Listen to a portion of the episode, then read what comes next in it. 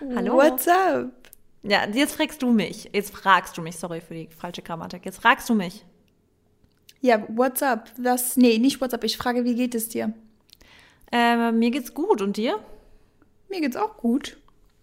Äh, ich habe schon gehört, wir sind beide fast Period Sisters. Deswegen muss ich sagen, so ein bisschen habe ich schon Krämpfe. Aber ansonsten geht's mir gut. Da bin ich auch wirklich froh, weil ähm, boah, die Woche, ich habe mal ganz kurz gedacht, aber weißt du, ich habe, ich, ich sage ja immer, ich bin richtig, ich vertraue meinem Immunsystem. Mhm. Aber Mhm. inwiefern? Oh, ich weiß nicht, ich habe halt aber auch, muss man sagen, ich habe ähm, die Woche zwei, drei Nächte so richtig scheiße geschlafen. Und kennst du das, wenn du mal so eine, wenn du mehrere Tage hintereinander schlecht schläfst, dass du dann auch so ein bisschen so ein Krankheitsgefühl so ein bisschen hast? Und so ging es mir Ja, klar, an einem du bist- Tag und ja. Ja. Weil man wahrscheinlich übermüdet Genau. ist. Und äh, ja, dann denkt man ja, okay, der Körper ist schwach etc. Aber ja, kann ich nachvollziehen. Und vor allem ist es jetzt wichtig, dass wir uns wieder dick anziehen, weil jetzt ist die Kälte da, ne? Und Ja. ich glaube, das unterschätzt man schnell. man unterschätzt es so. Ich finde, das ist jetzt auch eine ganz, ganz, ganz gefährliche Jahreszeit, weil wir halt noch gewohnt sind von diesen sommerlichen Klamotten, Sneaker als Schuhe, Übergangsjacken. Aber dann kriegt man halt echt den Schock, wenn man dann unterwegs ist und einfach keine Möglichkeit hat, andere Sachen irgendwie gerade zu tragen. Und man friert sich einen ab und da ist jetzt echt, also da lieber Zwiebellook und was ausziehen, als die ganze Zeit zu frieren. Ja. True. True. Ähm, ja, wir haben heute ein richtig cooles Thema. Ich freue mich sehr drauf. Das hat, wir hatten es ja letzte Woche schon angekündigt und ich glaube, anhand unseres Titels kann man eh schon erraten, was das Thema heute ist. Ähm, ja, ich würde sagen, bevor wir jetzt ins Thema starten, bedanken wir uns heute mal bei unserem Sponsor. Wir haben nämlich heute wieder eine, einen coolen Sponsor in der Podcast-Folge und ich glaube, Mary oder Mary, möchtest du mal starten? Ja, ich kann Dann kann ich mich starten. einmal aushusten. Natürlich. Ähm, und zwar kennt ihr ihn wahrscheinlich schon. Ähm, oder das Unternehmen. Und zwar geht es um Asam Beauty. Ähm, genau, da freuen wir uns heute über diese schöne gesponserte Folge. Und natürlich haben wir einen Code für euch, ähm, den ich direkt mal raushauen werde. Der steht aber auch in den Show Notes. Das ist einmal mm-asam und ihr bekommt 15% auf fast alles. Ausgenommen sind die Adventskalender und stark reduzierte Produkte. Und genau, innerhalb der Black Week ist er nicht verfügbar, aber ansonsten jetzt den ganzen November, also vom 3. bis zum 31. Aber mittlerweile haben wir ja schon den 6. heute, wenn- falls ihr an einem Sonntag hört. Stimmt, gut mitgedacht. Ja, und ich würde sagen, ähm, damit ihr auch mal wisst, für was ihr den Code anwenden könnt. Ich glaube, Asam ist Asam Beauty ist für euch eh nichts Neues. Ich, ähm, wir haben euch ja schon einige Male was von Asam Beauty präsentiert und wir durften uns jetzt auch mal zwei Favoriten aussuchen, die wir euch gerne ein bisschen besser vorstellen. Und ich glaube, Nummer eins wären für uns beide da die Tanning Drops, oder Mary? Yes. Tanning Drops, vor allem jetzt zu dieser Jahreszeit, sind einfach wieder der absolute Gamechanger. Einfach drei bis vier Tropfen in die Tagespflege morgens aufs Gesicht auftragen und dann seht ihr den äh, Soforteffekt tatsächlich schon so nach ein, zwei Stunden ähm, oder eben über Nacht oder am nächsten Morgen wacht ihr auf und seid frisch, weil ich finde, es gibt nichts Schöneres als, als ein natürlich gebräuntes Gesicht, weil man sieht dann immer ein bisschen sunkissed aus. So Ich wie finde, man Marissa sieht und ich sofort das besser aus. mögen. Ja. Ja, Also ist ich finde es so wirklich so krass, wie was für einen Soforteffekt es hat. Du hast es die Woche schon drauf gemacht, ich habe es die Woche auch schon drauf gemacht. Also ich könnte, Ja. ich, ich könnte mir gar nicht mehr vorstellen, einen Winter oder einen Herbst ohne meine Self-Tanning Drops von Asam Beauty durchzugehen. Deswegen, die müssen in den Warenkorb und ich glaube, die meisten haben den, haben die eh schon. Die müssen sie entweder nachkaufen und die, die es noch nicht haben, die bitte jetzt einmal ähm, testen. Das wird sich lohnen. Und einer meiner absoluten Favoriten, was mein Daily Make-up angeht, ist mein Bronzer von der ähm, Magic Finish Linie in Deep. Die Farbe Deep ist so schön. Damit konturiere ich mein Gesicht und ich finde auch damit hat man immer einen wunderschönen Teint, ganz ohne auch Foundation, weil im Alltag trage ich nicht so oft Foundation. Da habe ich einfach meine Tanning Drops, meinen Bronzer und ich finde, das ist schon perfekt. Yes. Ähm, kann ich nur zustimmen. Ich finde generell Bronzer oder um ein bisschen das Gesicht auch wieder mehr in Farbe zu bringen oder auch in, in die Kontur, ist Bronzer mal super. Nicht nur für die Wangenknochen, aber ihr könnt ihr oben auch auf die Stirn packen, vor allem packen, ne? Oder an der Nase ein bisschen, ähm, unten am Kinn, also eigentlich ins ganze Gesicht, damit ihr schön gebra gebräunt aussieht. Ja, unsere Beauty-Tipps. Ähm, Beauty-Tipps bei Mary und Marissa. Und generell, also genau. Asam ist auch eine coole Brand, weil die haben auch coole Brand-Values, wie zum Beispiel, die sind Made in Germany, ist ein Familien- äh, oder es hat eine familieneigene Produktionsstätte Stätte in Bayern, was ich cool finde. Die arbeiten oder die äh, stellen wirklich ressourceschonend her, was ich auch cool finde. Und es wird eben mit wirklich ausgewählter pflanzlicher und modernster Hightech-Wirkstoffe gearbeitet. Also wirklich mit ganz, ganz hohen Qualitätsstandards. Deswegen könnt ihr da echt sorgenfrei bestellen. Und unseren Code, den seht ihr auch in den Show Notes. Genau, und nicht nur für die Deutschen interessant, sondern auch Österreich und Schweiz, weil ich glaube, da haben wir auch sogar ein oder zwei Prozent Zuhörer tatsächlich. Ja, cool. Ähm, ja, ich bin gespannt. Gebt uns gerne Feedback, ob ihr und was ihr bestellt. Und ich würde genau. sagen, damit gehen wir direkt weiter in unsere ja. Gratitude-Liste. Willst du starten? Ja, ich starte gerne heute. Mm, Gratitude ist mal wieder das schönste Ritual des Tages. Heute habe ich schöne drei Sachen mitgebracht und ähm, die erste Sache ist Schwitzen. Jetzt denkt man sich so, hm, okay, ver verstehe ich jetzt nicht so. Aber wo wir eben auch bei Beauty-Tipps waren, Schwitzen ist auch eigentlich super gesund, weil die Poren dann halt mal richtig geöffnet werden. Ähm, und irgendwie ja auch, also Schwitzen heißt ja auch, dass man irgendwie so den ganzen Blutkreislauf einfach mal anregt. Und ja, meine Trainingseinheiten die Woche waren auf jeden Fall sehr sweaty und dafür bin ich irgendwie dankbar, weil sich, sich das so richtig gut anfühlt, wenn man einfach mal so durchgeschwitzt wird. Der Nachteil natürlich Voll. ist das Haarwaschen, aber das kann man ja auch skippen, ne? Mit Trockenhaarshampoo. Mit Trockenhaarshampoo, ähm, ja. Stimmt. ja, ähm, dann zweite Sache, für die ich sehr, sehr dankbar bin, sind, ähm, äh, nee, nee, ist, sorry, ist, ähm, nee, doch sind, mein Gott, sind neue Opportunities oder neue Möglichkeiten generell, die einfach irgendwie immer so auftreten, ohne dass man jetzt unbedingt danach sucht. Und das finde ich auch immer, ist immer wieder ein Zeichen dafür, dass sich die Arbeit, die man generell macht oder generell das, was man so nach außen hin strahlt, einfach dann irgendwie so zurückkommt. Ähm, und bei mir sind, oder bei uns sind das ja dann auch Partner oder Kunden oder Jobs oder was auch immer, ne? Es kann ja immer eigentlich so alles Mögliche sein in unserem Beruf. Aber genau, dafür bin ich auf jeden Fall super dankbar. Und dann bin ich natürlich sehr, sehr dankbar für my, uh, being my own boss, also für meinen Job generell, aber auch, dass ich einfach wirklich, ach, das sagen wir ja manchmal auch, dass wir einfach so unseren Alltag strukturieren können, wie wir das wollen, dass wir uns aber natürlich auch selber in den Arsch treten müssen, weil von nichts kommt nichts.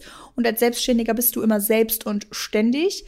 Und die Woche fällt es mir tatsächlich schwer, einfach mal aufzuhören zu arbeiten, weil es mir irgendwie mega Spaß macht und ich einfach gerade halt voll Bock drauf habe. So auf die unterschiedlichen Sachen, die ich mache.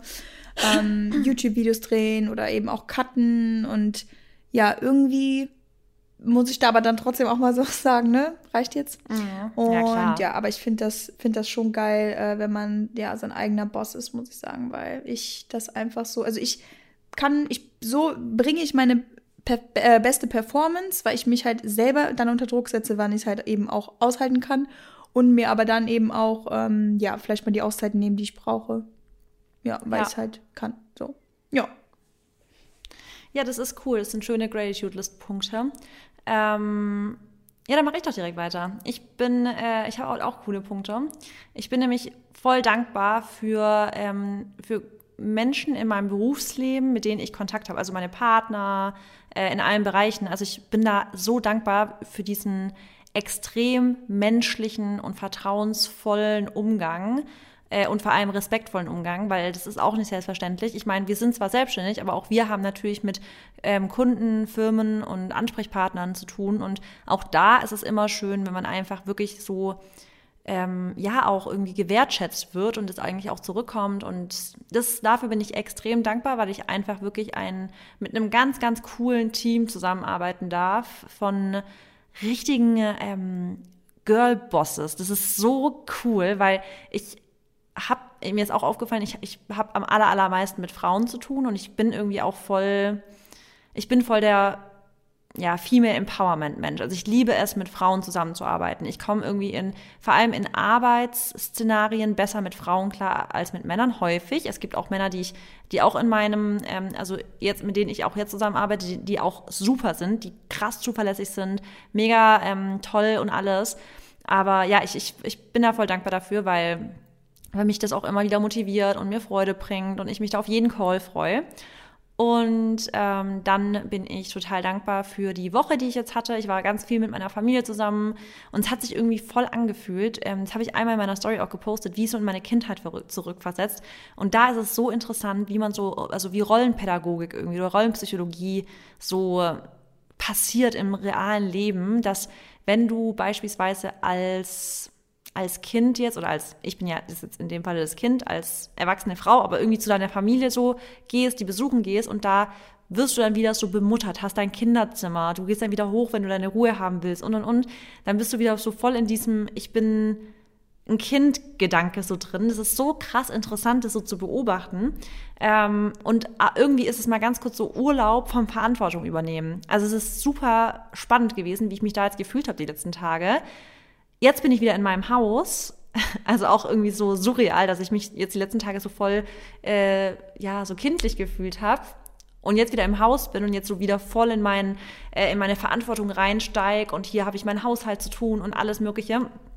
Also ich finde das mega spannend und auch da, glaube ich, kann man so voll mit solchen verschiedenen Szenarien irgendwie auch Abwechslung in seinen Alltag irgendwie oder in seinem Alltag schaffen und auch mal Urlaub von dieser Verantwortung nehmen, wie ich gerade schon gesagt habe. Ich glaube, das tut manchmal auch ganz gut und ich glaube, das kennen einige, die zu Oma oder auch Elternteil nach Hause mal fahren. Ähm, genau, jetzt habe ich es voll ausgeholt. Ähm, ja, und dann, äh, sorry, bin ich. Ähm, was ist noch? Ja, ich bin, habe ich ja gerade schon gesagt, dankbar. Ihr wisst alle immer gefühlt über meinen Zyklus Bescheid, aber der war jetzt 30 Tage und es ist für meinen Zyklus so gut, weil ich eigentlich ja immer voll den langen Zyklus hatte. Und jetzt, dass ich langsam an diesen 28-Tage-Zyklus immer näher ranrückt, ich bin da richtig stolz auf meinen Körper, weil er ja wirklich so lange keine Periode hatte. Und das gibt mir einfach immer voll das gute Feedback, dass ich gerade echt viel richtig mache. Und da bin ich stolz auf meinen Körper, da bin ich dankbar. Und so kann es weitergehen. Toll. Ja, also das war jetzt nicht ironisch. Ähm, aber Say No More habe ich mir, den denke ich mir da nur, weil ich bin ja auch so mit meiner, ähm, ich habe ja auch einen extrem langen Zyklus. Das ist ja echt mhm. unfassbar. Mhm. Ja, Und aber auch, ja. zumindest kommen sie. Weißt du, selbst das ist auch wichtig, dass die Periode kommt, ja, ist immer wieder genau. wichtig. Aber man freut sich halt voll, wenn der so in, in diesen 30, 28 Tage Zyklus reinkommt. Ja, absolut. Aber ich glaube da auch wieder jetzt an andere ähm, nur weil das halt eben 28, also 28 so dieses Ideal ist, ähm, heißt ja noch lange nicht, dass es irgendwie, dass irgendwas mit euch nicht stimmt, wenn ihr jetzt 32 habt oder 33, was auch immer, weil selbst wenn man das mal mit oder mal googelt oder sich mal ein bisschen mehr da reinliest, ähm, es ist sogar noch normal, also man sagt Eben. immer, es gibt immer so eine von 28 bis 40 sogar. Ähm, wenn man da drin ist, ist es so fein. Also alle vier Wochen selbst ist jetzt auch nicht unbedingt super, super schlimm. Ähm, genau, aber ja, das ist halt, wie gesagt, jeder Körper ist halt anders und ne, das ist halt auch genau mit Normwerten bei ähm, Blutwerten. Das ist ja auch so eine Sache. Viele Ärzte, die dich ja dann testen oder die dein Blut testen, sagen, ja, sie sind im ne, Normbereich.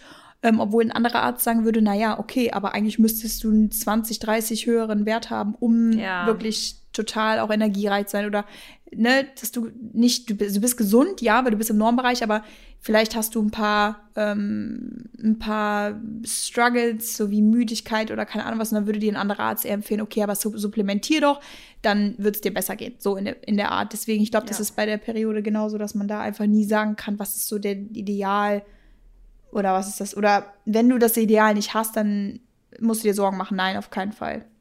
Total. Also ja. kann ich auch da, das nochmal medizinisch bestätigen, weil das war bei mir ja auch so. Ich hatte auch teilweise einen 40-Tage-Zyklus, auch über einen längeren Zeitraum. Und auch da hat meine Frauenärztin gesagt, das ist noch im Normalbereich. Ist gar kein Grund, so jetzt großartig sich Gedanken darüber zu machen. Und die ist ja. sogar, also jetzt meine jetzige, ist sogar so weit gegangen und hat gesagt, Sie brauchen sich eigentlich echt keine Sorgen machen, wenn der, also es ist wichtig, dass er immer regelmäßig kommt und an, das, das ist wirklich schon mal ein sehr gutes Zeichen. Und da muss man sich nicht dann voll reinsteigen und da darf man auch seinem Körper noch ein bisschen Zeit geben. Deswegen auch absolut kein Stress, Mädels. Ähm, und ja, ihr wisst ganz genau, wann, es Zeit ist, sich Gedanken zu machen, glaube ich. Da seid ihr intelligent, aber ja, wie Mary auch schon sagt, jeder ist halt einfach individuell. Genau. Alright. Ähm, ach, sollen wir vielleicht, ich finde das, glaube ich, ist noch vielleicht ganz interessant, noch sagen, was wir vorhin gesagt haben über die Ernährung und so vor der Periode. Das fand ich spannend. Mary, das wollte ich auch unbedingt ansprechen. Ich habe, ja, das ist cool. Ich habe nämlich vorhin in meiner Story gesagt, oh, ich bin heute Raupe nimmersatt. Ich habe meine Periode bekommen. Hat Mary mir geantwortet? ja, genau, da habe ich geschrieben, ja, same here. Ähm, ich habe nämlich auch irgendwie seit Dienstag oder so einfach so einen heftigen Hunger und auch einfach einen richtig komischen Hunger auf alles. Also gefühlt, dann habe ich hier Hunger auf was Süßes, dann da auf was Salziges und wirklich auch extrem Appetit. Und dann haben Marissa und ich festgestellt, dass wir glauben, dass es tatsächlich wichtig auch ist, sich ähm, ja da einfach gar keine Regeln oder gar keine, also was heißt gar keine Regeln, aber einfach nicht zu restriktiv, rest, wie heißt das? Nicht restriktiv zu essen in der Zeit. Ja, genau. Ähm, um dann seinem Körper einfach das zu geben, was er braucht, um diese Periode oder generell die Regelblutung dann auch einfach nochmal anzustoßen. Ähm, das hast ja. du halt vor allem auch gesagt, ne, dass du glaubst, dass man das wirklich ähm, damit auch unterstützt, wenn man dem Körper einfach gibt, wonach er sich halt gerade fühlt. Also ich habe da echt voll das Gefühl. Es ist ja auch so, dass man mehr Kalorien, also dass der weibliche Körper häufig mehr Kalorien braucht. Ist jetzt nicht stark viel, aber ein bisschen mehr Kalorien vor und während der Periode. Und ich glaube wirklich, dieses Nachgeben ähm, hilft wirklich dem Körper dabei, dann die Periode richtig anzustoßen. Und da hast du nämlich einen guten Satz gebracht, Mary. Und da habe ich gedacht, ja, es ist irgendwie voll, kann ich mir auch voll vorstellen, weil dann hast du ja auch gesagt, ja, und irgendwie könnte ja auch da eine Relation bestehen zu dem Thema, dass man sich früher oder auch ganz, ganz viele Teenager machen sich ja gar keine Gedanken darüber, was sie essen. Wenn sie Hunger haben, essen sie und wenn sie keinen Hunger haben, essen sie halt nicht. Und ähm, die haben ja voll oft voll wirklich so einen perfekten Zyklus. Und dann Frauen, wenn die dann so mehr über ihren Körper so sich Gedanken machen, die restriktiv, also die sind ja immer restriktiv da und sagen, nee, ich will das jetzt nicht snacken. Und häufig haben ja eher Frauen, die dann wirklich anfangen, über ihren Körper sich richtig Gedanken zu machen, ein Pro Periodenproblem, als Teenager, die immer so YOLO drauf sind. Und vielleicht liegt es echt auch unter anderem daran, dass halt man da dem Körper die Kalorien gibt, die er eben braucht. Ja, ich glaube auf jeden Fall echt, dass da viel dran ist. Ich glaube auch generell, dass da viel dran ist, äh, dass man sich einfach, umso mehr man sich Gedanken macht, so. umso präsenter werden die Sachen auch. Und das Voll. ist ja ganz normal, Thoughts become things. Wenn du dir über eine Sache keine Gedanken machst, dann ist die auch nicht so präsent, dann ähm, tritt, äh, tritt die Sache vielleicht auch gar nicht ein, weil dann deine ganze Aufmerksamkeit eben nicht darauf gesetzt wird. Und ja, deswegen steigern wir uns auch einfach immer viel zu oft in Sachen rein und die dann auch wirklich passieren. Ja, aber ist halt so. Ja, ja, ähm, da äh, finde ich spannend. Fand, wollte ich auch unbedingt noch ansprechen. Aber dann würde ich sagen, jetzt gehen wir über in das heutige Thema und die Mary darf unseren Traditionen weiter treu bleiben. Ich würde sagen, du ähm, wirst, also wir switchen das Ganze heute mal ab, weil du wirst mir die Sachen vorstellen und dann gebe ich jetzt einfach mal ab an dich. Ich sollte jetzt das Thema. Okay. Ja. Wow. wow. Okay. Ähm, also das heutige Thema ist ja heute Mythen. Wir hatten letzte Woche schon gesagt, dass es doch mal ganz interessant wäre, wenn wir so ein paar Mythen hier mal ansprechen, die so typischerweise sind. Und dann habe ich auf Instagram euch gefragt, ob ihr einfach mal so ein paar in allen Bereichen, Sport, Ernährung, aber auch Alltagsmythen einfach mal rein postet. Und da kam so viel. Tatsächlich ist das meiste natürlich über Sport und Ernährung. Ich suche gerade so richtig sogar nach Sachen, die jetzt nicht ähm, mit Ernährung zu tun haben. Aber es ist wirklich viel mit Sport und Ernährung.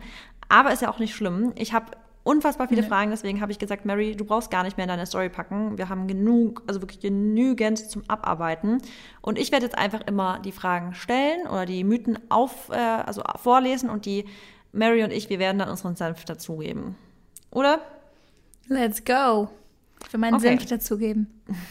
Bisschen dann, ablästern. Dann fangen wir an mit Fett macht Fett. Och, ja, das, okay, Moment. Ich würde jetzt sagen, das ist völliger Bullshit, ist es aber nicht. Es kommt halt drauf an, was für Fette, ne? Weil wir wissen, Fett generell hat, äh, oder ist, glaube ich, der mm, Makronährstoff mit dem höchsten Kalorien. Genau.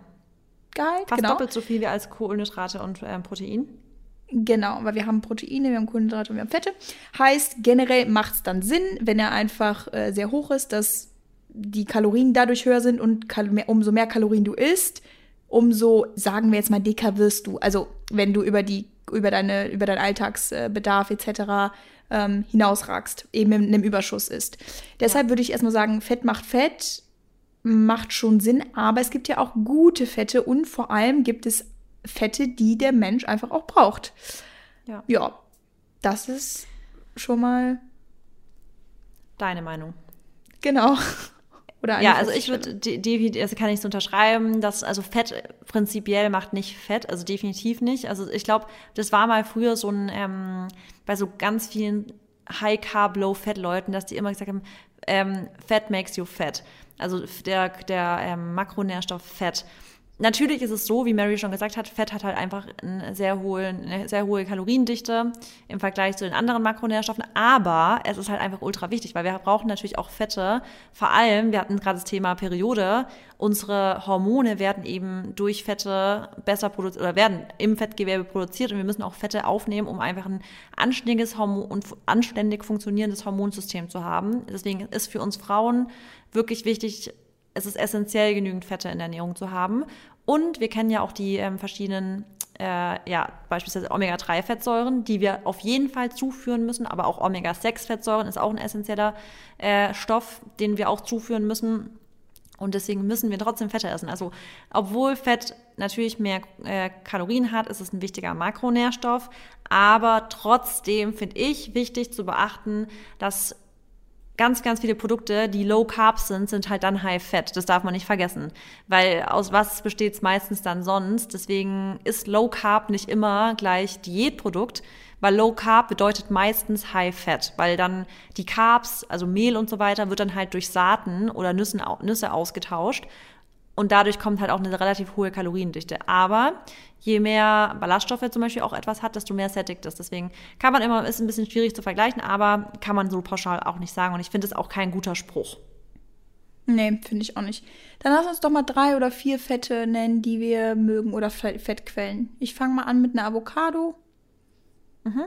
Ähm, ich hätte jetzt auch Avocado als allererstes gesagt, weil ich liebe Avocado auch total. Finde ich auch die mhm. am besten bekömmlichste für mich. Ähm, dann mache ich weiter mit Leinsamen, ein absolutes Superfood, weil ganz, ganz viel Omega-3 und gesundes Fett, also eine sehr gesunde Fettquelle. Und dann machst du weiter? Mhm. Ähm, dann bleibe ich doch da direkt mal bei den, bei den Hülsen. Nee, aber Leinsamen sind ja keine Hülsenfrüchte. Na, Saat, oder? Samen. Genau, Saat. Äh, Walnüsse haben ein sehr, sehr gut, auch Omega-3. Omega-6 zu Omega-3-Verhältnis, ja. Yes. Ähm, aber noch weiter? Ma Mandeln, mhm. Mandeln. Oh, ich liebe Mandeln. Ja. Ja, im Endeffekt eigentlich alle. Alle Nüsse und alle Samen. Nüsse, ja. Und Kokosjoghurt beispielsweise ist auch fett, fettreich. Oh ja. Okay. ist auch lecker. Okay. Ja, ich liebe Kokosjoghurt. Boah, ich habe heute einen, einen Haferjoghurt aufgemacht von DM. Weißt du, diese ungekühlten, die man so mitnehmen kann, die kleinen. Mhm. Also wirklich, Mary, ich habe mich hat so geschüttelt. Ich hatte den sogar im Kühlschrank. Nimm einen Biss hm. und es hat einfach nur nach Schimmel geschmeckt. Wirklich, es war so Nein. widerlich. Hab sofort alles wieder rausgespuckt. Das war einfach nur eklig. Ähm, oh. Naja.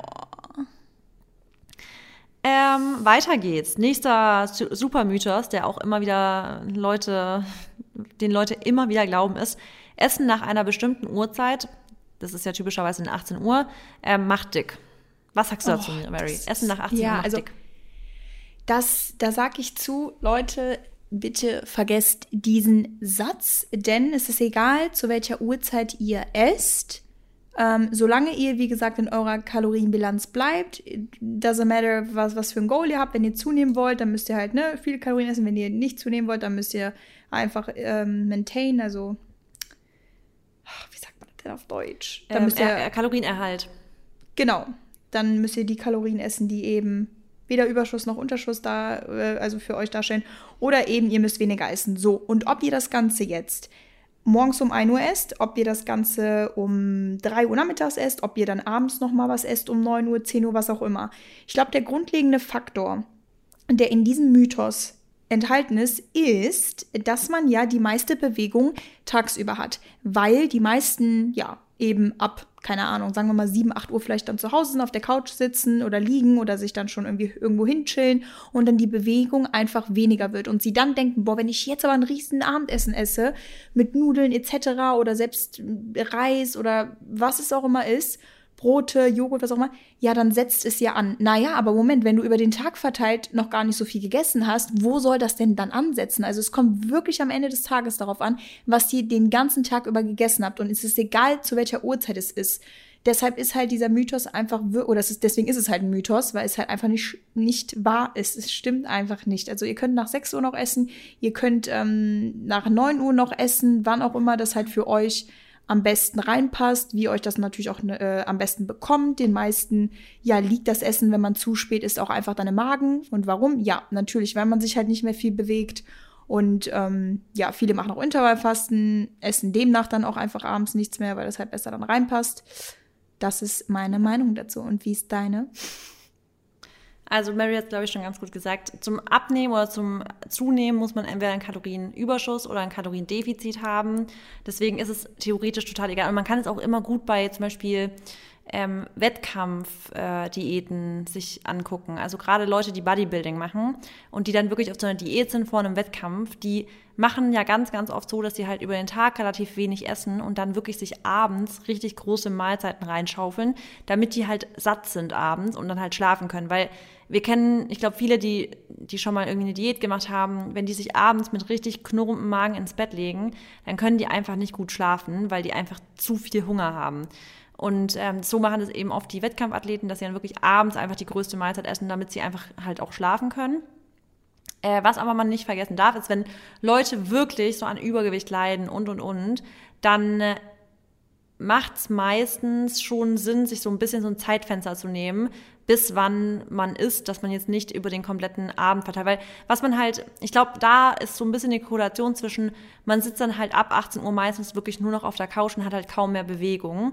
Und deswegen ist es vielleicht für welche, die wirklich damit strugglen, abzunehmen, trotzdem so ein ganzer guter Maßstab, mal zu sagen, so hey, wir, also es wird Abend gegessen und danach halt einfach nichts mehr gesnackt. So zum Beispiel. Weil dieses Snacken, da kommen halt oftmals richtig viele Kalorien halt noch dazu, äh, was abends auf einer Couch noch gesnackt wird. Weißt du, so Schokolade, Chips und so weiter. Und wenn man dann eher halt mal eine Regel macht, wie zum Beispiel, wir haben Abendessen, das darf aber auch erst um 19 Uhr sein oder um 19.30 Uhr, und danach wird aber halt nichts mehr gesnackt, das ist eine bessere Regel, als zu sagen, um 18 Uhr muss fertig gegessen sein, weil sonst wird es dick machen. Das ist natürlich Quatsch. Aber ja, das ist so meine Meinung dazu. Genau. Ja. Ähm, dann bleiben wir doch mal bei dem Thema mit dem Abendessen. Und zwar ist es äh, der Mythos, man darf drei Stunden vor dem Abendessen nichts mehr, also das letzte Mal drei Stunden vorm, äh, drei Stunden vorm Schlafen essen. Habe ich ja noch nie gehört. Ich schon. Also es geht ähm, darum, hier noch eine andere Frage oder eine andere Mythos wäre, spätes Essen beeinflusst die Schlafqualität, geht das gleiche drauf hinaus. Und das ist so, kein ja. Mythos. Nee. Das kann man sogar richtig messen. Also ich, ich kenne mhm. jemanden, der hat echt so einen Aura-Ring, oder wie das heißt, ich kann es schlecht aussprechen. Und der sieht richtig, jedes Mal, wenn der Spätabend ist, wie, sein, wie schlecht seine Schlafqualität ist im Vergleich zu einem Early Dinner. Und jedes Mal sieht er und sagt so, ey Leute, es ist wirklich so krass, wie der Ring mir ich weiß, du sagst es dem Ring ja nicht, dass er spät gegessen hat, aber die Schlafqualität ist so viel schlechter, wenn er abend, abends spät gegessen hat, als wenn er Frühabend gegessen hat. Okay, ja, ich wusste jetzt gerade nicht, worauf du hinaus jetzt mit den drei Stunden. Ja. Aber wenn es natürlich dann um Schlaf geht, macht es absolut ja. Sinn, ja. Und warum? Ich meine, Erklärung ist ganz einfach, damit der Körper einfach genug Zeit hat, um zu verdauen. Und eine Verdauung braucht natürlich Energie. Und ähm, genau, ob ihr das dann halt, also ihr könnt natürlich dann dazu entscheiden, ob ihr es halt dann ähm, noch verdauen lasst, wenn ihr wach seid, was natürlich mehr Sinn macht, oder halt eben im Schlaf, weil wenn du natürlich eine halbe Stunde vorher, äh, bevor du schlafen gehst, isst, dann ja, ist natürlich klar, dass der Schlaf einfach nicht so beruhigend sein kann oder eben auch nicht so ähm, erholsam, weil der Körper einfach diese ganze Energie braucht, um das zu verdauen, was du vor einer halben Stunde gegessen hast, ne? Genau. Ja, ja, also deswegen bin ich zum Beispiel auch voll der Fan von einem frühen Abendessen, weil wenn ich halt spät esse, kann ich auch nicht schlafen.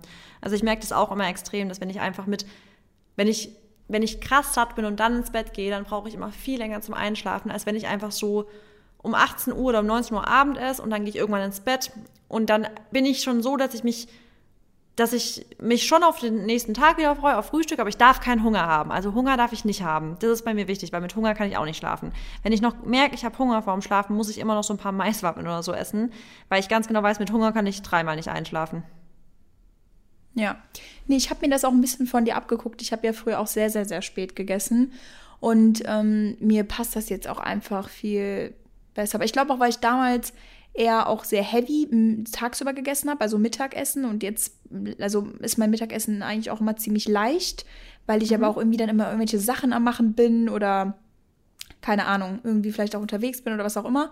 Und dann esse ich dann auch lieber früher abends und dann aber auch, ne, ordentlich. Also achte ich jetzt auch nicht drauf, ob es dann leicht ist oder halt nicht, einfach auf was ich Bock habe. Ja. Aber das ist schon eher dann auch kohlenhydratlastig und ähm, ja, meistens auch so gegen sieben oder so. Und das ist auch einfach dann echt gut. Dann ist man nicht voll, be bevor man ins Bett geht und ist echt top. Ja, okay, dann geht es weiter. Und zwar finde ich super interessant diesen Mythos. Wir sind beide keine, äh, keine Mamas, aber auch beide nicht schwanger. Aber der Mythos, man soll keinen Sport in der Schwangerschaft machen. Oh, ja. Ähm, dadurch, dass ich natürlich, ja, jetzt auch in meinem nahen Umfeld jetzt nicht unbedingt jemanden habe, der schwanger ist, dass ich mich mal mit demjenigen ausgetauscht habe. Aber was man halt gehört hat oder ja, was man auch so sieht, ist, dass man auf jeden Fall Sport machen kann in der Schwangerschaft. Also es ist, glaube ich, einfach nicht ungesund. Es kommt natürlich darauf an, in was für einem Ausmaß. Und was man halt wieder dazu sagen muss, ist, dass jeder Körper, jede Frau ist einfach anders. Jeder hat auch eine andere Schwangerschaft. Also es gibt manche Menschen, die haben wirklich Probleme in der Schwangerschaft. Also ähm, richtige, weiß ich nicht, Übelkeitsprobleme äh, oder Herausforderungen oder Schwachsein oder was auch immer, wo es dann auch einfach keinen Sinn macht. Ich meine, das sind wir, da sind wir die ersten Befürwor Befürworter, die sagen Rest, weil dein Körper es einfach braucht. Ähm, aber es gibt auch viele, die topfit sind und wirklich bis, glaube ich, kurz vor der Geburt noch Workouts machen. Aber ja, also ich würde euch jetzt nicht empfehlen, 100 Kilo Hip Thrust zu machen oder zu squatten oder einen ähm, Halbmarathon zu laufen. Aber ich glaube, man muss da wirklich auf seinen Körper hören. Das natürlich auch immer alles mit dem Arzt absprechen. Aber ich glaube wirklich, listen to your gut. Also du musst dich einfach bewegen und versuchen, ja, deinem Körper ne, trotzdem weiterhin in der Schwangerschaft auch das zu geben, was du ihm vorher gegeben hast, weil er ist es ja auch ein bisschen gewöhnt, weißt du? Doch, ich habe mich tatsächlich, oh doch, äh, letzte Woche mit jemandem unterhalten, die ist, äh, hat zwei Kinder und sie hat zu mir gesagt, ähm, ich habe ihr erzählt, ja, ich habe ein bisschen Angst, wenn ich schwanger werde, dass ich dann, also wegen, weil mein Körper verändert sich ja und ich bin ja ne, nicht gewohnt, weil ich ja irgendwie immer in Topform bleiben muss, wegen meinem Beruf und so. Ich muss ja irgendwie immer so abholbereit sein. Und ähm, dann meinte sie so, ja, aber du kannst auch noch weiterhin Sport machen in der Schwangerschaft, weil dein Körper ist das ja auch gewohnt. Und da dachte ich so, stimmt, da hat sie natürlich auch recht, weil jemand, der das gar nicht gewohnt ist, ne, und dann denke ich, oder der nie Sport macht, der macht auch in der Schwangerschaft keinen Sport. Aber die Leute, die das vorher schon gemacht haben, die können das auf jeden Fall, glaube ich, weiterhin auch machen. Also ja. voll. Das ist ein guter Punkt, den du gerade sagst es ist halt so, wenn ihr jetzt an, also wenn ihr euch jetzt in der Schwangerschaft plötzlich entscheidet, ihr wollt jetzt zu einem Extremsportler werden, glaube ich, es gibt bessere Zeitpunkte im Leben, sich dafür zu entscheiden, hm. als in der Schwangerschaft.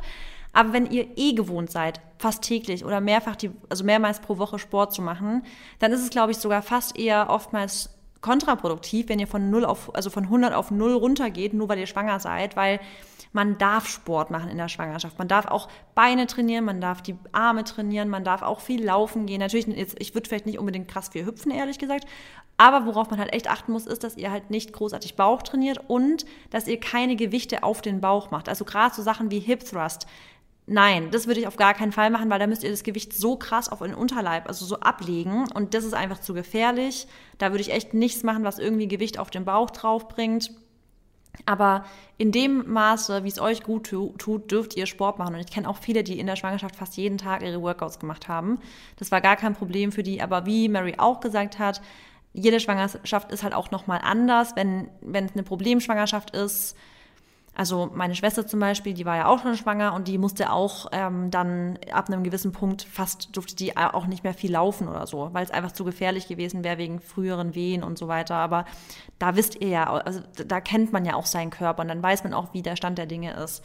Aber wenn das eine Schwangerschaft ohne Probleme ist, dann ist eigentlich auch Sport kein Problem. Ja, ich glaube sogar einfach, das ist wirklich gut, gerade auch für ähm, oder gegen Wassereinlagerung etc., da einfach wirklich auch den Blutfluss irgendwie ähm, ja, am Ball zu lassen oder ja. was auch immer. Nächster Punkt, den finde ich super gut. Und zwar, Sport macht erst ab 30 Minuten Sinn. Das ist ja völliger Schwachsinn, Quatsch, oder? Also, Also- ja, wer hat euch das eingeredet? Generell erstmal, was, was heißt überhaupt macht Sinn? Weil ich finde, das ist total sub subjektiv. Jeder hat eine andere Auffassung, was für einen Sinn macht. Für Marissa macht vielleicht das Sinn, für mich macht das vielleicht keinen Sinn. Und generell würde ich sagen, ähm, wa- was hat derjenige gesagt? Sport oder Workout? Ähm, Sport. Also generell, ich glaube, dass viele Sport. denken, es geht so um die Fett, Ja. also es ist so, man verbrennt erst Fett ab dann und erst dann ergibt es, also ähm, lohnt sich's quasi. Aber Ja. das finde ich, ich finde, das ist so ein krasser Mythos, wirklich. Ja, also es ist natürlich jetzt erstmal die Frage, was ist überhaupt Sport für euch? Weil ich sage, sagen wir mal, ihr entscheidet euch dafür, ähm, heute eure einzige Sportaktivität, die ihr dann ist, die ihr macht, ist äh, ein Spaziergang zum Beispiel.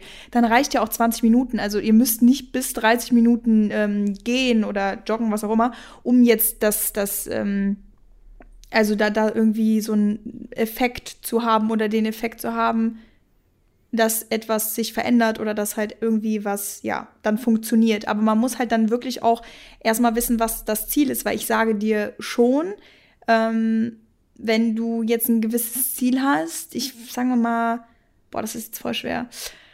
Ähm, ja, Muskelaufbau ist jetzt auch oder abnehmen, was auch immer. Also ich meine, guck mal, die Trainingsintensität ist ja so oder so immer das Wichtigste, weil ich bin ja auch der Meinung, wenn man 30 Minuten intensives Training macht, ist das oftmals effektiver als 60 Minuten mit viel Pausen, mit gar keiner Konzentration, keine Mind-Muscle-Connection. Deswegen bin ich auch immer eher dann dafür knackig und Vollgas als halt gechillt und lange. Aber ähm, generell ja, finde ich es einfach, also es ist für mich Schwachsinn, weil diese 30 Minuten, wer hat die jetzt, wer hat sich das ausgedacht? Also das, warum Das 30 sagen Minuten? aber halt voll also viele. Das, also ich glaube, das wird sogar teilweise so Echt? Frauenzeitschriften so. Und das Krasse ist halt, das ist eigentlich das Lustige ist, dass ich wirklich, ich habe ja früher auch immer so ein oder eineinhalb Stunden trainiert und ich habe fast seit, oh, ich würde echt fast sagen, seit März, April rum bis jetzt trainiere ich fast nie länger als 30. Manchmal mache ich 45 Minuten, aber meistens mache ich 30 Minuten. Das mache ich dann so fünfmal pro Woche, aber ich mache fast nie länger als 30 Minuten und ich muss ehrlich sagen, trotzdem bin ich viel zufriedener mit meinem Körper, als ich, ne, als ich war, als ich zum Beispiel teilweise eineinhalb Stunden im Gym war, aber dann halt Geräte gemacht habe, die ich aber nie richtig durchgezogen habe, weil ich habe ja eine Zeit lang immer mal mit, mit Gewichten trainiert und eigentlich hat es mir keinen Spaß gemacht. Das heißt, ich bin auch nicht so, oh, dann, dann musste ich mich immer voll zwingen und dann bin ich auch nie so an meine Grenzen gegangen, weil mir das Ge- Gefühl einfach, also ich mag das Gefühl nicht, wenn man so mit ganz schweren Gewichten, das, ich, das fühlt sich irgendwie für mich, für mich einfach nicht gut an. Und deswegen, Ja. das finde ich völliger Quatsch. Ja, ist auch so. Also ich sag euch wirklich, wenn ihr, das muss man aber auch sagen, wenn du halt natürlich 30 Minuten nur am Rumpimmeln bist, dann ist es auch nicht Klar. super effektiv. Aber, wenn- aber wenn ihr 30 Minuten das Richtige macht, ist das sogar wirklich effektiver Ja. als halt länger. Und ähm, vor allem Also ich mache halt wirklich nachhaltiger. 30 Minuten durchgehend. Ja, genau, wie du auch sagst. Ja, wirklich genau. effektiv. Ich mache 30 Minuten durchgehend und dann fühle ich mich super. Ich gehe natürlich auch viel spazieren mit Barney und so, aber das lasst euch das Und nicht einreden. Und das Gene, hatten Mary ne? und ich. Mary und ich hatten das auch letzte Woche, dass wir gesagt haben, manchmal ist auch ein kurzes Workout besser als gar keins. Also, wenn ihr sonst, wenn ihr denkt, ihr macht lieber keinen Sport als 20 Minuten, dann Mädels, macht die 20 Minuten. Das wird definitiv sinnvoller sein.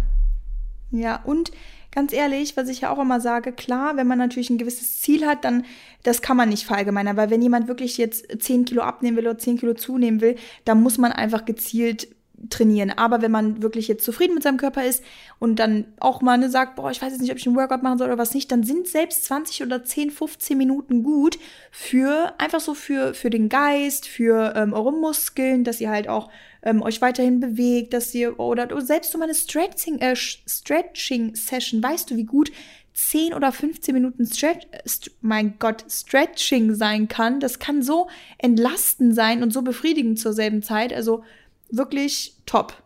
Muss ich echt mal sagen. Voll. Voll. Ja. Ähm, sehe ich genauso. Ich habe das Okay.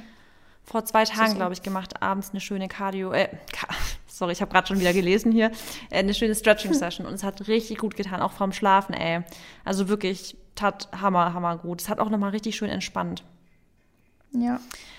Ähm, okay, es geht weiter. Und zwar, Kaffee ist gesund.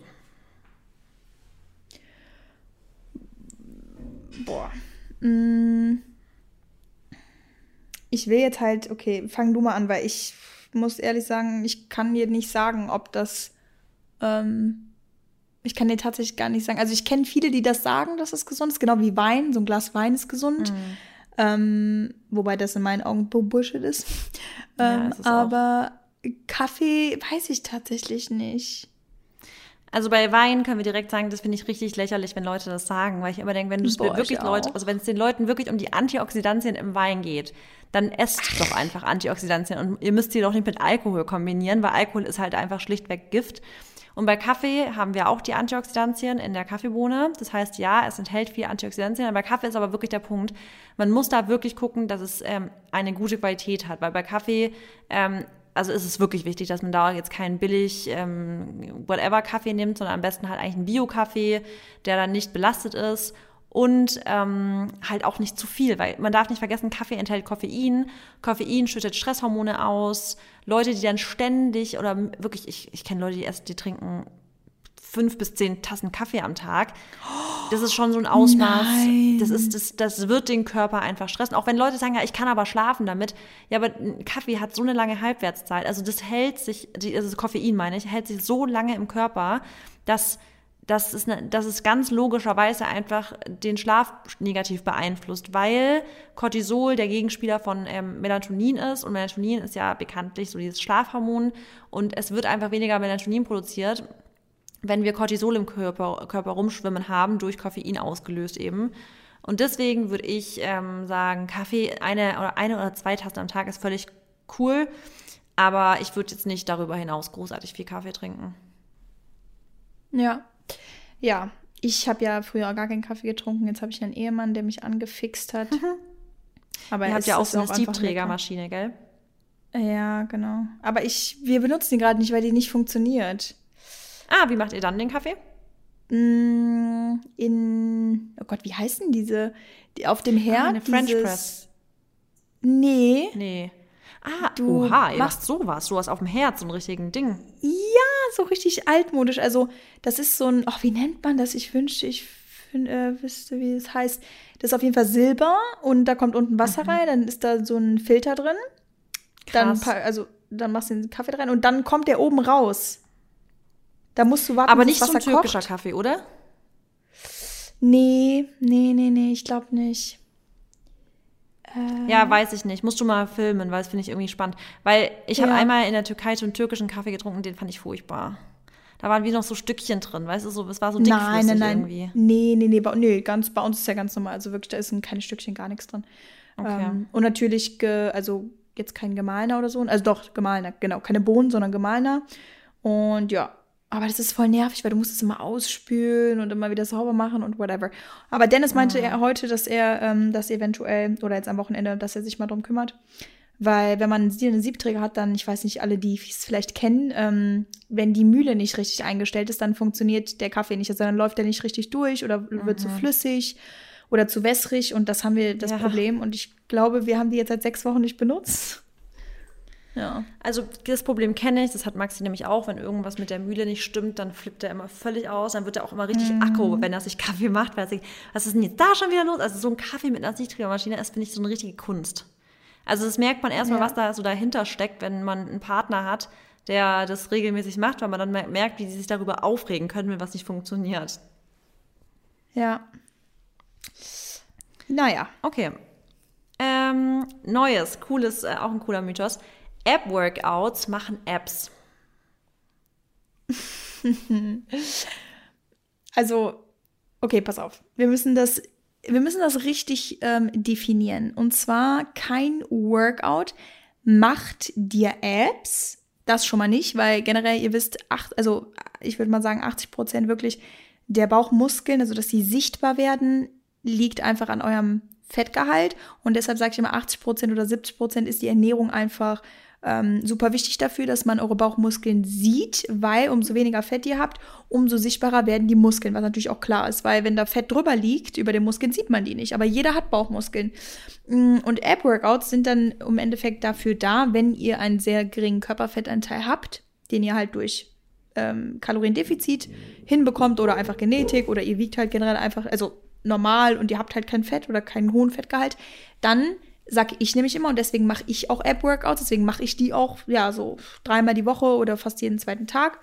ähm, um die Apps aufzupumpen, sag ich immer so schön. Also, weil ich merke halt immer, wenn ich meine Apps trainiere, dann werden die halt sichtbar und die, ähm, die Bauchmuskeln, das ist, glaube ich, der kleinste Muskel oder die kleinsten Muskeln, das, also in eurem Körper.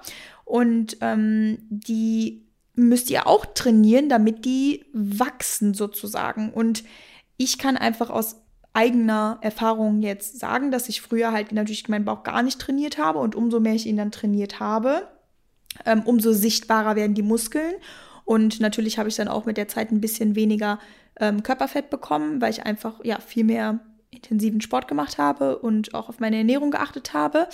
Und muss aber jetzt auch sagen, wenn ich mal eine Woche meinen Bauch nicht trainiere und ja, ne, man sagt auch immer ein bisschen Einbildung, aber dann sind die schon weniger sichtbar. Also natürlich sind die dann noch da, aber umso mehr ich Bauchmuskeln wirklich intensiv trainiere, sind sie sichtbarer. Ich glaube, das war jetzt eine sehr ausführliche, aber gute Erklärung. Ja, ich glaube, ich finde es auch eine gute Erklärung, weil man sagt ja auch, man kann jetzt nicht gezielt an einer Stelle abnehmen. Aber äh, es ist auf jeden Fall so, dass wenn man halt, wie du auch sagst, einen Muskel trainiert, dann wird der halt größer. Und äh, bei den Bauchmuskeln ist es halt einfach so, es kommt trotzdem darauf an, wie viel Fettgewebe eben über den Bauchmuskeln ist, ob man die halt am Ende sieht oder nicht. Deswegen, wenn jemand halt eine, einen sehr, sehr hohen Körperfettanteil hat, aber halt Daily ähm, App-Workouts macht, dann kann man, kann es wirklich sein, dass man die trotzdem nicht sieht, weil einfach zu viel Fett drüber ist. Aber natürlich ist es so, wenn die trainiert sind, sind die natürlich mehr so poppen. Also sie poppen mehr auf. Deswegen ähm, hat schon seine Daseinsberechtigung so App-Workouts, aber ich glaube, was auch voll sinnvoll ist eben, dass man Apps bei jeder Übung, die man macht, halt engaged. Also ich, ich, ich finde es immer voll, weil ich zum Beispiel, ich trainiere sau ungern Apps, weil mir es einfach gar keinen Spaß macht. Aber ich probiere dann zumindest darauf zu achten, dass ich halt, ja. dass ich immer anspanne. Weißt du, dass ich immer, wenn genau, ich was genau, anderes ja. mache, immer mit anspanne. Dass wenn ich in einem Plank bin, dass ich wirklich auch meinen Bauch mit anspanne. Dass wenn ich ähm, in einem, wenn ich Squat-Sachen mache, dass ich da auch wirklich den Bauch anspanne. Also es ist wirklich so, ähm, man kann halt immer engagen und das ist halt, glaube ich, sau wichtig, dass man einfach grundsätzlich einfach eine gute Spannung hat. Und Bauch trainieren ist halt auch wichtig für, den, für die Rumpfstärke oder Rumpfstabilität. Ja, ja, man muss auf jeden Fall immer beides trainieren, weil wenn der Bauch zu stark ist, kriegt ihr unteren Rücken, äh, kriegt ihr untere Rückenprobleme und wenn ihr natürlich nur euren Rücken trainiert und den Bauch nicht, dann können da auch, kann da auch eine Imbalance ähm, auftreten. Und wie du ja. schon eben gesagt hast, die meisten oder also die meisten hassen einfach Bauch zu trainieren, weil es halt einfach irgendwie nicht so Spaß macht. Und ich kann das schon, also ich kann schon relaten, ich verstehe das schon, weil ich habe einfach auch manchmal Bock, manchmal auch nicht. Das ist halt einfach so eine Muskelgruppe, da hat man einfach irgendwie keinen Bock drauf. Und Dennis zum Beispiel, der hasst es abgrundtief. Und dann muss ich aber, sag ich mal zu ihm, ja, Schatz, ich verstehe, dass du es hast, aber wenn du halt Bauchmuskeln haben möchtest, der ist zum Beispiel halt so ein Kandidat, der hat nicht viel Körperfett, aber der muss seine Bauchmuskeln wirklich gezielt trainieren, damit die sichtbarer werden und damit die vor allem auch so ein bisschen größer werden. Also so ein bisschen aufgepumpt, wie ich das eben erklärt habe, weißt du? Und ja, manche haben halt Glück, wie so ein Maxi, der hat halt immer Bauchmuskeln 365 Tage im Jahr gefühlt. Ja, der ist einfach so ein, ne, so ein, oh, guck mal, ich, und ich habe den ja, also es hört sich jetzt so an, als würde ich den irgendwie nackt kennen. Nee, aber ich habe den natürlich ein, zwei Mal jetzt auch so von deinen Stories oder was auch immer gesehen. Aber der ist, der ist einfach so ein Typ, der hat so einen Körpertyp und so war der Ex von meiner Schwester auch. Die sind einfach super groß, haben wenig Körperfett und die haben einfach durchgehend Apps. Das ist einfach halt so. Also, ja. Ja. Und die müssen da halt nicht so viel machen. Aber ähm, ja, wie Marissa gesagt hat, ähm, immer schön anspannen. Und äh, viele wissen ja auch gar nicht so richtig, wie man die anspannt. Als kleiner Tipp, gerade auch in Planks oder ähm, weiß ich nicht, irgendwelchen Übungen auf jeden Fall auf allen Vieren. Versucht, wenn ihr sagt, ich kann die Apps nicht anspannen oder, ähm, oder den Bauch einziehen, auf keinen Fall, aber versucht so ein bisschen euch vorzustellen, den Bauchnabel nach innen zu ziehen. Weil so spannt man halt an. Das war immer so ein guter Tipp, den ich bekommen habe. Ja. Das ja, war's. cooler Tipp. Ja. Ja. Also auch gerade bei so Sachen, wenn man Donkey Kicks macht und sowas, auch immer genau. wirklich auch da gut den Bauch anspannen. Das ist so wichtig. Weil dann könnt genau. ihr immer wirklich viel effizienter ähm, trainieren, weil ihr halt ähm, die Zeit besser nutzt, wenn ihr beides einfach mit anspannt. Ja. Und außerdem ist die Ausführung besser. Okay, ich habe was anderes richtig Cooles. Ähm, und zwar, nach Diäten kommt immer ein Jojo-Effekt. Oh, nee. Also, stimmt absolut nicht. Warte. Ähm, Findest du nicht, wenn du eine Diät machst und dann Leute, also ich finde, deswegen bin ich ja auch gegen Diäten, weil ich immer sage, eine Diät bringt nichts. du musst, wenn dann halt so einen Lifestyle-Change machen und dein Lifestyle halt nachhaltig ändern. Aber wenn du eine Diät machst, über sechs Wochen und danach aber weitermachst wie davor, ist es Ja. für mich voll logisch, dass ein Jojo-Effekt kommt. Genau, nee, aber da, deswegen muss man ja erstmal erklären, ähm, dass ein Jojo-Effekt nur dann zustande kommt, wenn du absolut aus diesem Muster, was du vorher hattest, komplett wieder rausfällst. Weil du kannst halt nicht erwarten, dass du sechs Wochen lang eine Diät machst, dann vielleicht fünf Kilo abnimmst und danach so weiter isst, wie du halt früher gegessen hast und dann halt nicht zunimmst. Ist ja dann klar, weil du isst dann wieder ungesund, du hast wahrscheinlich dann einen viel höheren ähm, Kalorien, eine viel höhere Kalorienzufuhr wieder. Aber tendenziell, nur weil man eine Diät macht, heißt nicht, dann, dass danach ein Jojo-Effekt sein äh, Jojo-Effekt zustande kommen muss. Weil ich glaube, Diäten oder deshalb würde ich vielleicht auch Leuten zu einer Diät eher raten.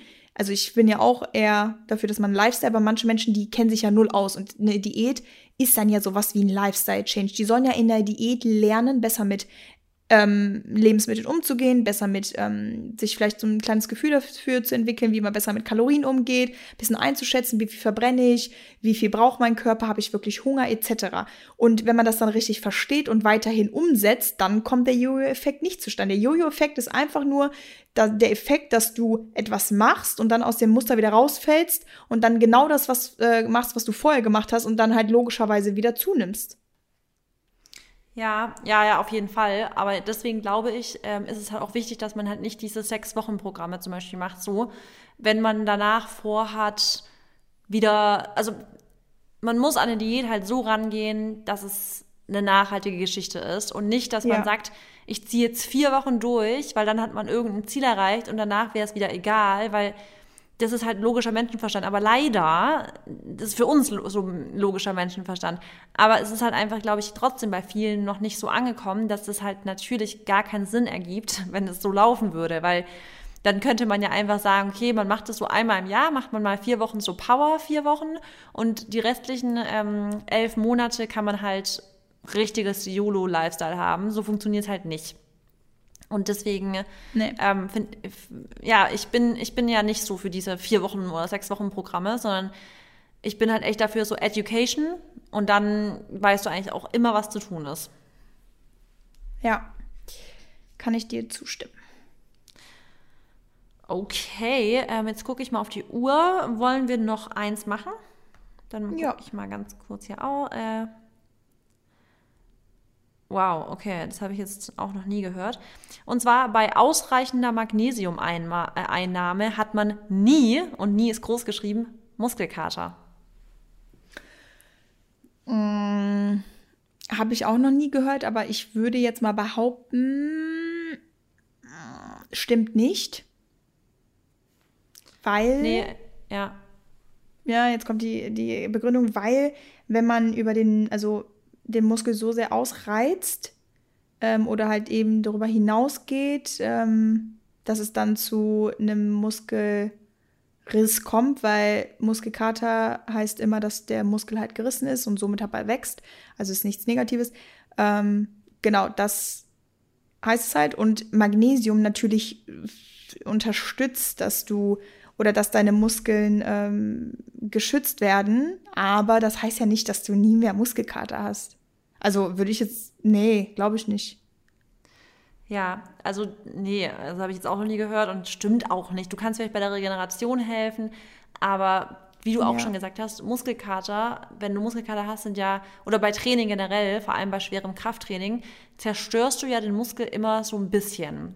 Das ist gut, Genau. weil nur durch Muskelzerstörung kann der Muskel eben größer werden. So kann man sich das vorstellen. Erst wenn man was zerstört, dann wird neues Gewebe aufgebaut, es wächst. Es wird stärker, Ja. es wird einfach resistenter gegen, gegen Risse und sowas.